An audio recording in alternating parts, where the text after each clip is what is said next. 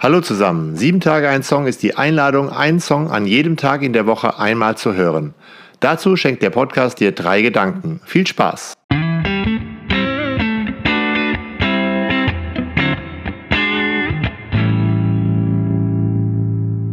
Sieben Tage ein Song, Folge 179, Manu Dibango, Soul Makossa.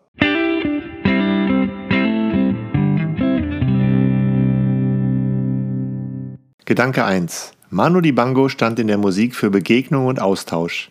Er war dafür, dass viele Dinge vermischt werden können, wenn dabei respektvoll und auf Augenhöhe miteinander umgegangen wird. Dadurch entsteht bei Manu Dibangos Musik eine ganz besondere Form von guter Laune. Ich durfte das einige Male live erleben. Immer ein Fest. Hi, wir sind das Kollektiv Decolonized Theology und erzählen euch heute etwas über das Lied Soul Makossa von Manu Dibango und einem Thema, das uns wichtig ist. Wir haben uns 2020 an der Uni Hamburg gegründet. Damals waren wir alle noch Studis. Inzwischen sind ein paar von uns im wissenschaftlichen und kirchlichen Bereich tätig. Klassische Theologie war und ist uns zu weiß, europäisch und zu langweilig. Deshalb beschäftigen wir uns viel mit Theologien, die von überall kommen, die uns begeistern und den Horizont erweitern. Überall wird Theologie betrieben und wie das aussehen kann, erzählen wir euch später. Jetzt geht's erstmal um Manu Dibango und seinen Song Soul Makossa. Manu Dibango wurde 1933 in Douala, der größten Stadt der Republik Kamerun, in ein protestantisches Umfeld hineingeboren. Schon früh erlebte er kulturelle Vielfalt, da sein Vater zu den Yabassi gehörte und seine Mutter eine Douala war. Genauso früh entdeckte Manu Dibango Musik für sich. Seine Eltern schickten ihn zwar 1949 nach Frankreich, um dort das Abitur zu machen und einen seriösen Beruf zu erlernen. Damals war Kamerun noch eine französische Kolonie. Die Unabhängigkeit erlangte das Land erst 1960. Manu Dibango jedoch folgte auch dort seiner Leidenschaft, der Musik. In einem BR Classic Interview erzählt Manu Dibango, Eltern in Kamerun brachten damals Opfer, damit sie ihre Kinder nach Europa schicken konnten, um zu studieren. Um Arzt oder Anwalt zu werden, also angesehene Berufe zu erlernen. Musikerin zählte nicht zu diesen angesehenen Berufen. Manu Dibangos Vater mochte zwar Musik sehr, allerdings nur religiöse. So sagt Manu Dibango, solange darin ein Halleluja vorkam, kein Problem. Aber ohne Halleluja wurde schwierig. Ich hatte es nicht so mit dem Halleluja. Andere afrikanische Kinder kehrten mit bedeutenden Studienabschlüssen zurück. Und ich machte Musik. Das gab Probleme. Sein Vater strich ihm dann sogar den Unterhalt. Das passierte 1956, als Manu Dibango im Reims begann, mit dem Saxophon in Nachtclubs aufzutreten. Verschiedene Verträge und Auftrittsmöglichkeiten führten ihn nach Brüssel. Während dieser Zeit begann er mit kongolesischen MusikerInnen zusammenzuarbeiten, was auch seinen Jazzstil beeinflusste. Immer wieder unternahm Manu Dibango Tourneen durch Afrika. 1972 kam dann sein größter Hit auf den Markt, Soul Makossa. Dieses Lied erreichte Platz 1 der US-Charts. Manu Dibango war der erste Musiker vom afrikanischen Kontinent, dem dies gelang. Auf einer US-Tournee knüpfte er Kontakte mit vielen afroamerikanischen MusikerInnen. Inspiriert durch diese Kontakte entwickelte sich ein Mix aus verschiedenen afrikanischen und lateinamerikanischen Rhythmen. Reggae, Funk, Hip-Hop, Bebop und Jazz. Der Groove von Soul Makossa war ansteckend. Deswegen wurde der Song oft gesampelt. Zum Beispiel verwendeten Michael Jackson und Rihanna das Mamse Mamse Mamakosa ungefragt in ihren Hits Wanna Be Startin' Something und Don't Stop the Music. 2004 ehrte ihn die UNESCO als Künstler für den Frieden, weil er sich unermüdlich für die Rechte afrikanischer KünstlerInnen einsetzte. Manu Dibango stand in der Musik für Begegnung und Austausch. Er war dafür, dass viele Musikstile kombiniert werden können, wenn respektvoll und auf Augenhöhe miteinander umgegangen wird. Dadurch entsteht bei Manu Dibangos Musik eine ganz besondere Form von guter Laune.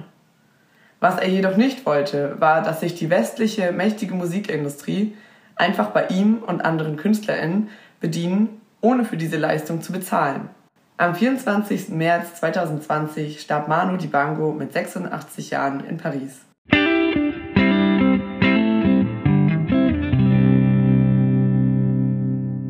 Gedanke 2. Ich unterrichte an der Berufsschule auch Klassen, die zentrale Abiturprüfungen haben. Dort sind die Inhalte in Religion sehr eng vorgegeben. Alle Themen haben dort etwas mit toten, weißen Männern zu tun. Das ärgert mich. Daher versuche ich wenigstens in den Arbeiten Texte von Frauen zu verwenden und so oft es geht den Blick über den europäischen Teller zu werfen. Denn da gibt es viel zu entdecken. Und damit meine Schülerinnen nicht nur den alten weißen Mann reden hören, dafür gibt es ja diesen Podcast. Und so spannend die Musik von Manu Dibango ist, so spannende Theologien gibt es auch zu entdecken. So wie Manu Dibango sich in der Musik für mehr Arbeit auf Augenhöhe einsetzt, muss es auch in der Theologie passieren und es passiert auch schon in Anfängen. Uns ist als Beispiel sofort die Theologin Musa Dube eingefallen, über die wir euch ein bisschen erzählen wollen. Musa Dube wurde 1964 in Botswana geboren, studierte an der Universität von Botswana in Gaborone Geistes- und Religionswissenschaften. 1997 promovierte sie in den USA. Ihre Doktorarbeit trug den Titel Postcolonial Feminist Interpretation of the Bible.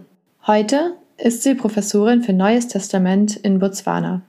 Als Bibelwissenschaftlerin kommt es Musa Dube darauf an, die Bibel auf ihre Instrumentalisierung hin zu befragen.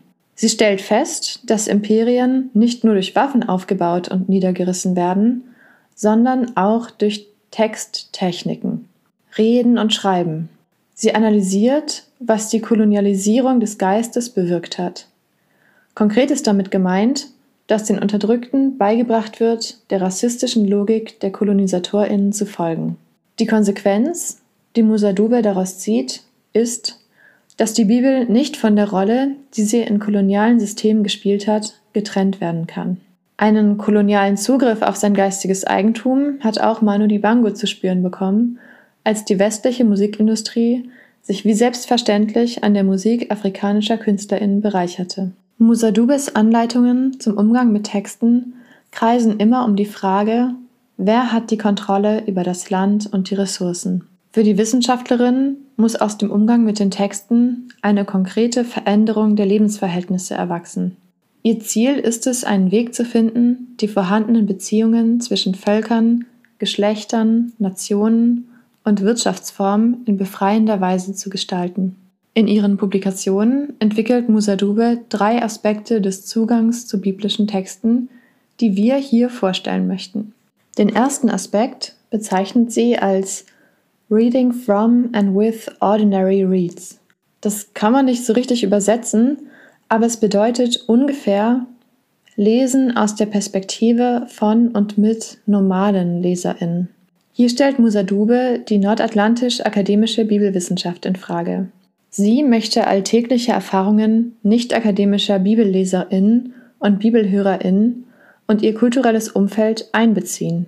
Eine Berechtigung, an Diskursen des Glaubens teilzunehmen, darf nicht durch, dadurch bestimmt werden, wer wo welche theologische Ausbildung genießen durfte und wer eben nicht. Sie gibt dadurch Hörerinnen und Leserinnen der Bibel eine Stimme, die nicht im Zentrum theologischer Auseinandersetzungen stehen. In unserem universitären Kontext lernen wir sehr schnell geschultes Wissen an biblische Texte anzulegen, bevor wir uns damit beschäftigen, was Menschen denken und fühlen, wenn ihnen biblische Botschaften begegnen. Aber gerade letzteres möchte Dube aufwerten. Methodisch stellt sie dafür biblische Texte in enge Verbindung mit Storytelling. Sie greift dabei auf unterschiedliche weiblich-afrikanische Interpretationen zurück die gegen patriarchale und imperiale Unterdrückungsmuster aufbegehren. Kommen wir zum zweiten Aspekt. Den bezeichnet Musa Dube mit Life Interest. Übersetzen könnte man das mit Lebensbezug. Bibel lesen und hören sollte nach Dube vor allen Dingen zu heilenden Prozessen führen. Und zwar zu Prozessen und Fragen, die etwas mit dem Alltag der Menschen zu tun haben. Heilung bedeutet nicht allein gesund werden von einzelnen Personen, sondern es geht um gesunde Beziehungsverhältnisse, die durch imperialistische Machtstrukturen beschädigt wurden. So können auch biblische Texte kritisch gelesen werden, da sie zum Teil koloniale Beziehungsstrukturen rechtfertigen. Wichtig ist ihr hierbei, Strategien zur Veränderung aufzuzeigen, die in Abgrenzung zum Text stehen. Den dritten Aspekt bezeichnet sie als Divining Method of Interpretation. Das könnte man mit Deutung als Interpretationsmethode übersetzen. Das Deuten biblischer Texte anhand von aktuellen Problemen ist für Dube ein legitimer Umgang mit beiden. Durch den biblischen Text kann das aktuelle Problem in ein anderes Licht gerückt werden. Durch den aktuellen Bezug können ganz neue Aspekte im biblischen Text sichtbar werden. Mit den drei genannten Aspekten macht sie bewusst, dass Methoden der Textinterpretation nicht nur aus der nordatlantischen Kultur kommen. Hier noch ein kleines Beispiel von Musa Dube, das ihre Art mit Texten umzugehen zeigt. In 50 Years of Bleeding erzählt sie in Anlehnung an die Geschichte der blutflüssigen Frau aus dem fünften Kapitel des Markus-Evangeliums von Mama Afrika, die seit der Zeit des Imperialismus ununterbrochen blutet. Imperialismus, Ausbeutung, Versklavung, der Kampf um Unabhängigkeit, Neokolonialismus und die Idee des Global Village haben ihr ununterbrochen zugesetzt. Mama Afrika fragt, wer ihr zu helfen vermag nachdem alle andere Hilfe versagt und ihren Zustand nur noch verschlechtert hat. Als Mama Afrika die Stimme Jesu vernimmt, streckt sie schwach und noch blutend ihre Hände aus. Könnte sie nur den Saum seines Gewandes berühren. Den Link zum Aufsatz findet ihr in den Begleittexten zum Podcast. Da könnt ihr lesen, wie es weitergeht.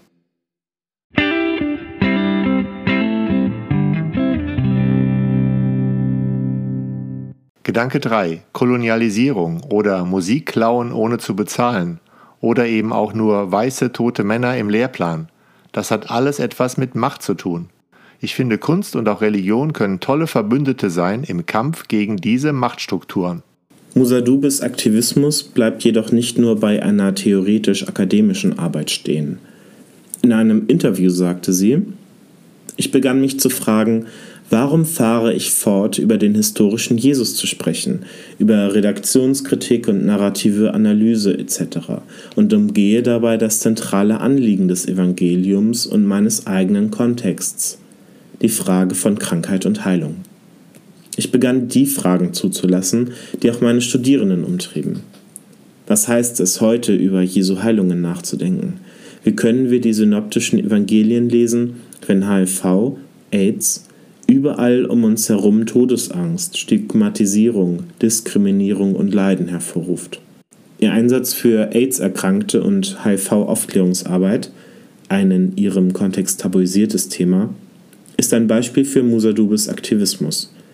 Es geht ihr dabei nicht nur um die Frage, wie AIDS medizinisch zu behandeln oder zu heilen ist, sondern es geht ihr darum, wie die Krankheit theologisch und gesellschaftlich betrachtet und stigmatisiert wird. Die Krankheit verbreitet sich durch Armut, durch Sexismus, durch Rassismus. Es muss als Herausforderung für die ganze Menschheit gesehen werden, diese strukturelle Ungleichheit zu sehen und zu beheben. Es muss als Herausforderung für die ganze Menschheit gesehen werden, für mehr Gerechtigkeit einzustehen. Gerechtigkeit dadurch, die Gottes Ebenbildlichkeit aller Menschen anzuerkennen und allen die gleiche Würde und die gleichen Rechte zuzusprechen. Sie bewirkte, dass das Thema HIV, AIDS in die Lehrpläne an der Uni in Botswana Einzug erhielt und setzt sich somit dafür ein, dass das Thema weiter enttabuisiert wird. Sie nahm auch in der HIV-AIDS-Initiative des Ökumenischen Rates der Kirchen, ÖRK, eine führende Position ein und war von 2002 bis 2003 theologische Beraterin des ÖRK. Warum erzählen wir euch das alles? Wir finden, dass Manu Dibango und Musa Dube beide bewundernswerte Arbeit geleistet haben. Obwohl beide in ganz unterschiedlichen Bereichen wirken, sind beide verbunden durch ihr Hinterfragen von globalen Machtstrukturen. Dadurch zeigt sich, wie weit koloniales Denken in allen Bereichen der Gesellschaft verwurzelt ist und bekämpft werden muss, sei es in der Musikindustrie oder Theologie. Wir sehen Manu Dibango und Musa Dube in ihrem widerständigen Aktivismus gegen westlichen Logiken als Vorbilder, die Hoffnung auf Bewegung innerhalb unserer Strukturen geben.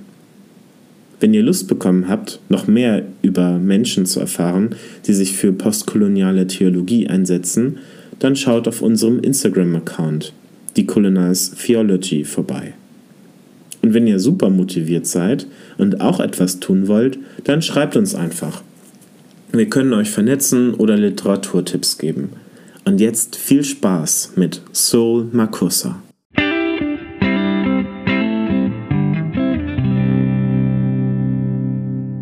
Danke fürs Zuhören. Bis nächsten Dienstag. Ich freue mich, wenn du mich bei Instagram und Facebook begleitest.